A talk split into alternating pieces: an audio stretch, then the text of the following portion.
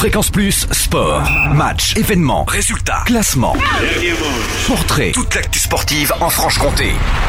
Bonjour Totem, bonjour à tous. On démarre par le foot en CFA Groupe B. Jura Sud s'est imposé 2-1 face au FC Sochaux 2 samedi dernier. Match qui a vu le retour du milieu de terrain Ali Abezad, retour marqué par un but. Direction le Stade Gerland le 23 novembre pour affronter l'Olympique lyonnais pour le compte de la 11e journée de CFA.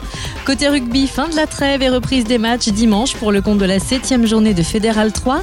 Tavo recevra Villars-les-Dombes au stade de la Pépinière dès 15h, tandis que l'US Dol affrontera le FC San Claudien au stade de Cergy à 15h.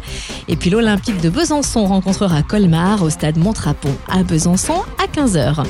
En hand, mauvais départ pour le SBF en Coupe de la Ligue. Malgré leur motivation et une belle prestation, les Byzantines ont chuté face à Toulon-Saint-Cyr vendredi dernier en huitième de finale du match aller de la Coupe de la Ligue. Score final 29 à 34.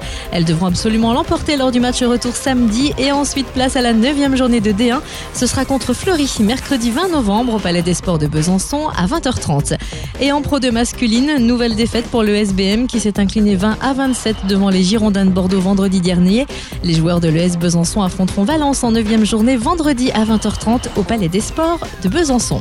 En basket, en National 3, le Jura Dolois va devoir inverser la vapeur samedi face à l'Union sportive Pierre Bénite. Après 5 défaites et une seule victoire, les Dolois doivent à tout prix se relever. La chose n'est pas forcément aisée puisque leur meilleur joueur est blessé depuis le début de la saison.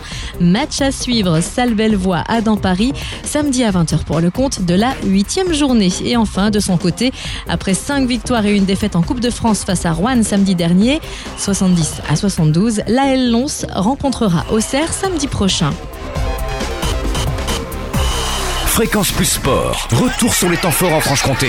Fréquence Plus